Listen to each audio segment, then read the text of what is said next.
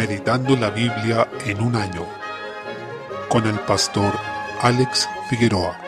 Día 12, mes 11. Ezequiel capítulo 24. Se presentan dos ilustraciones que el Señor da a su pueblo para expresar el juicio que derramará sobre ellos. Desde el versículo 1 se muestra la olla hirviente, donde el Señor describe a Jerusalén como una olla oxidada. Se anuncia que, como la carne hierve dentro de la olla, los habitantes de Jerusalén, la ciudad sanguinaria, sufrirían intensamente al interior de sus muros y serían atacados por los babilonios, padeciendo la muerte, el hambre y la dispersión. La herrumbre de la olla simboliza el pecado de esta ciudad. Como el fuego purifica la olla de su herrumbre, así el juicio de Dios purificaría esta ciudad de su pecado. Pero antes de esto, el Señor derramaría todo su furor sobre esta ciudad. Esta es una advertencia terrible, porque se manifiesta cómo Dios les dio una y otra vez la oportunidad de ser limpios, pero el pueblo desechó esta purificación que venía de Él. Asimismo, muchas veces hay personas que pueden escuchar la palabra del Señor constantemente y a pesar de ello no se arrepienten, por tanto no son limpiados por ella, pues no la reciben con fe y arrepentimiento. Por tanto, debemos procurar siempre recibir la palabra de Dios con fe y con un corazón dispuesto a quebrantarnos delante del Señor por nuestro pecado.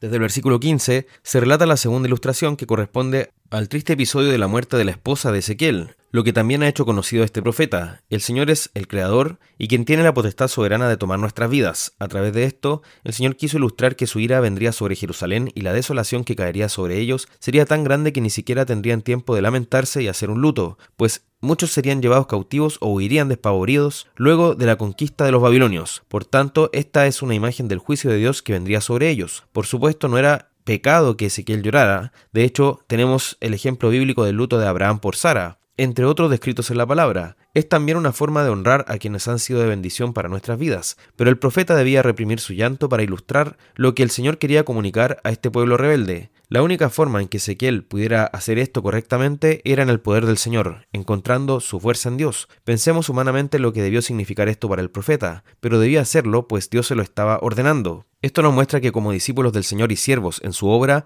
no debemos conducirnos por nuestras emociones, sino en obediencia a la palabra del Señor, aunque ella sea muy difícil y parezca ir en contra de lo que sentimos. Capítulo 25. El Señor entrega distintas profecías a Ezequiel sobre las naciones de Amón, versículos 1 al 7, Moab, 8 al 11, Edom 12 al 13 y los filisteos 15 al 17. En todos estos casos destaca cómo estas naciones celebraron la derrota que sufrió Judá a manos de los babilonios, alegrándose de la calamidad del pueblo de Dios. Edom llegó incluso a realizar incursiones en Judá durante el tiempo de la caída de Jerusalén, como vemos en 35.15 y 36.5. No obstante, el Señor también les daría el pago a estas naciones por este gran pecado, que no pasó desapercibido ante sus ojos. Recordemos aquí que las naciones mencionadas en este capítulo fueron enemigos históricos del pueblo de Israel. Dado que se alegraron de la caída de Israel ante los babilonios, estas naciones también serían presa de un poder extranjero que las dominaría y en algunos casos las haría desaparecer. Capítulo 26. Se profetiza acerca de Tiro, una ciudad fenicia muy rica, destacada por el comercio marítimo, siendo famosa por sus mercancías. Los oráculos contra Tiro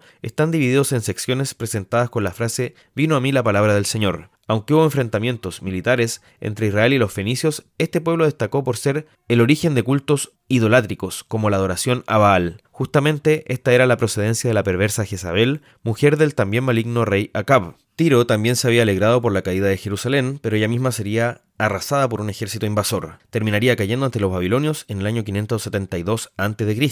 Las abundantes riquezas de esta ciudad fueron inútiles en la hora del juicio de Dios contra ella. Eso también nos debe llamar a ver la importancia de la relación con Dios, el tener como prioridad el hacer tesoros en el cielo antes que en la tierra y por supuesto la necesidad del arrepentimiento, porque ¿qué aprovechará al hombre si ganare todo el mundo y perdiere su alma? Mateo 16, 26. Salmo 110. Este es un salmo de David de suma importancia, pues es uno de los más claros sobre el ministerio de Cristo como rey y sacerdote. Es muy particular porque no podía referirse a nadie en el contexto inmediato de David, siendo una profecía directa sobre Cristo. Desde el versículo 1 predice el ministerio de Cristo como rey, siendo el más citado en el Nuevo Testamento, y el mismo Cristo lo usó en su diálogo con los fariseos para referirse a que el Mesías, hijo de David, es también Dios, en Mateo 22, 43 y 44. De esta forma, el salmo inicia anunciando de forma clara el reinado del Mesías a la diestra del Padre, siendo uno que dominará sobre todos sus enemigos, sin dejar ni uno de ellos en pie. Así, habrá un día en que el Señor extirpará el pecado de la creación por medio de Cristo, venciendo de manera definitiva sobre quienes son rebeldes a su voluntad. Ese dominio será visible desde su pueblo, reflejado aquí en la imagen de Sión, el Monte Santo. Versículo 3. A diferencia de los rebeldes, quienes resisten a Dios hasta el final, su pueblo se le ofrecerá voluntariamente en la hermosura de la santidad. Autores como Arthur Pink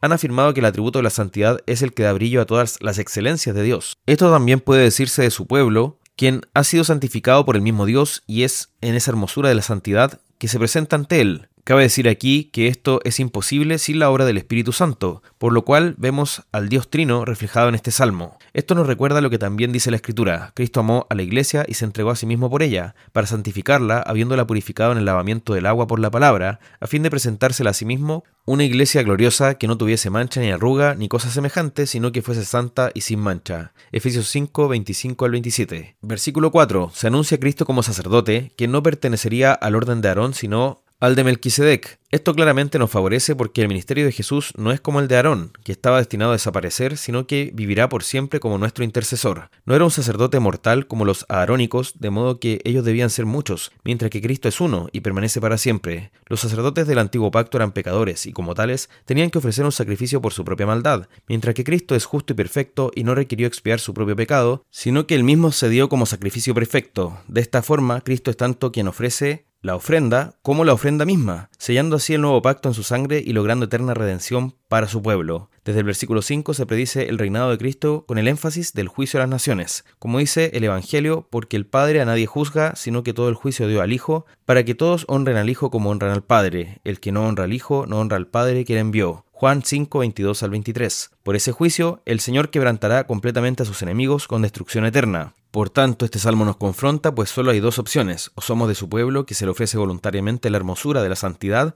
o seremos de aquellos enemigos que serán destruidos. Procuremos venir este Salvador en arrepentimiento y fe, mientras puede ser encontrado y la puerta de la gracia se encuentra abierta. Proverbios capítulo 27, versículo 14, señala la importancia de que las palabras sean dichas en el momento oportuno, pues incluso los parabienes y bendiciones serán mal recibidos si son dichos en un mal momento. Por tanto, debemos procurar que no solo el fondo de lo que decimos sea correcto, sino que también la forma, algo que muchas veces se menosprecia. Hebreos capítulo 11. En los capítulos anteriores ya se había estado hablando de la necesidad de creer en el Señor y de perseverar en esa fe hasta el fin. Entonces ahora pasa a definir la fe y a ejemplificarla en distintos casos presentes en la Escritura. Es aquí donde se encuentra esta declaración tan conocida, es pues la fe, la certeza de lo que se espera, la convicción de lo que no se ve. Versículo 1. La palabra certeza aparece también en otros lugares de esta carta, como en el capítulo 3, versículo 14, donde habla de la confianza necesaria, cuya idea también involucra la confianza de lo que se espera respecto al cumplimiento de las realidades celestiales que se han mencionado y que se encuentran en Cristo. Respecto a la convicción, esa palabra implica un término legal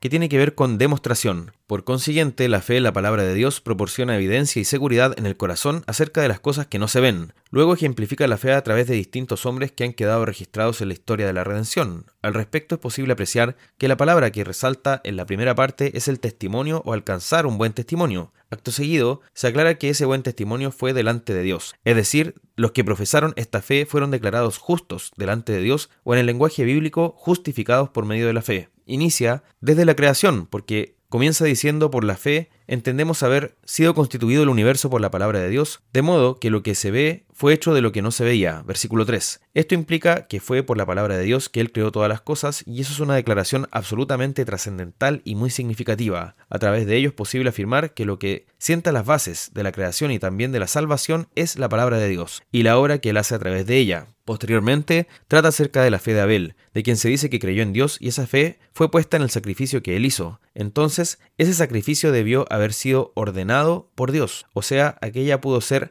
la forma en que el Señor le habló, manifestando cuál era la manera en que debían adorarle y servirle. Por ello ese sacrificio fue más excelente que el de Caín, que no se acercó de esa manera. Asimismo es posible afirmar que la fe de Abel fue ratificada por Dios y aún ya muerto sigue hablando. Por otra parte, la mención de Abel aquí nos hace ver que desde la promesa de gracia que se entregó en Génesis 3.15, la salvación por fe fue hecha posible, y si alguien ha sido salvo alguna vez, lo ha sido únicamente por medio de la fe y nunca por el mérito de sus propias obras. Continúa hablando sobre Enoch, quien anduvo por fe, caminó con Dios y le agradó a través de esa fe, por eso fue traspuesto y no vio muerte. Este episodio es muy importante porque da a entender que poco después de la caída era posible la salvación, situación que parecía absolutamente alejada del hombre debido al pecado. Sin embargo, el Señor da la esperanza de la vida eterna a través de la salvación tan sobrenatural que él realizó sobre Enoch. En este sentido se dice que sin fe es imposible agradar a Dios, y eso también es absolutamente trascendental, porque significa que la única forma de ser aceptados ante Dios es por medio de la fe. Entonces es necesario que aquel que se acerca a Dios crea que le hay por una parte,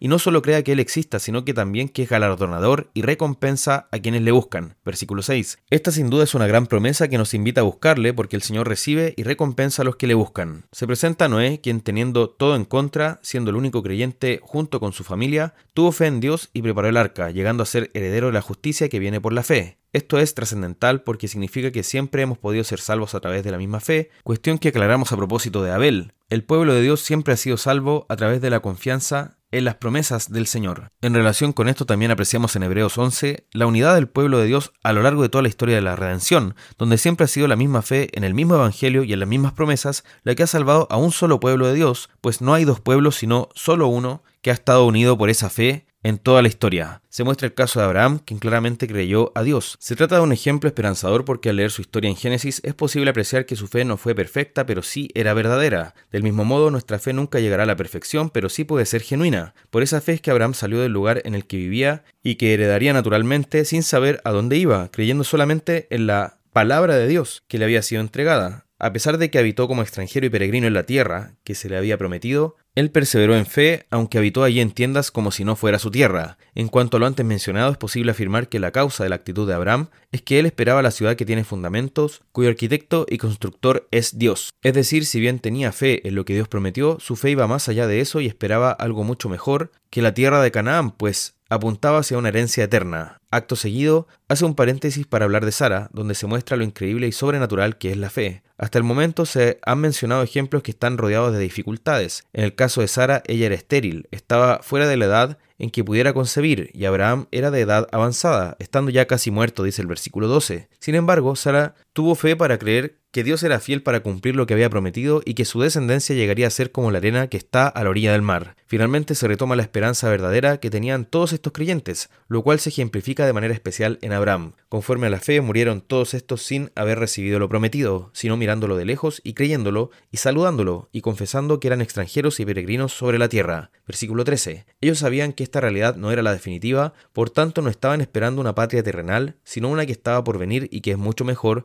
esto es celestial. En cuanto a lo anterior, Dios no se avergüenza de llamarse Dios de ellos. Versículo 16. Y eso es maravilloso porque se estaba hablando de gente pecadora que fue rescatada por gracia, pero Dios no se avergüenza de llamarse el Dios de estos pecadores. Por ello es muy grave el error de creer que las promesas hechas a Abraham tenían que ver en último término con la tierra de Canaán y con una ciudad terrenal, y seguir esperando que Dios cumpla esas promesas terrenales, siendo que Dios mismo está diciendo a través del Espíritu Santo que esas promesas se referían a algo mucho más profundo que lo terrenal, sino que era algo celestial y que está en la era por venir. Por tanto debemos maravillarnos con estas cosas y dar gracias a Dios por llamarse nuestro Dios y hacernos su pueblo.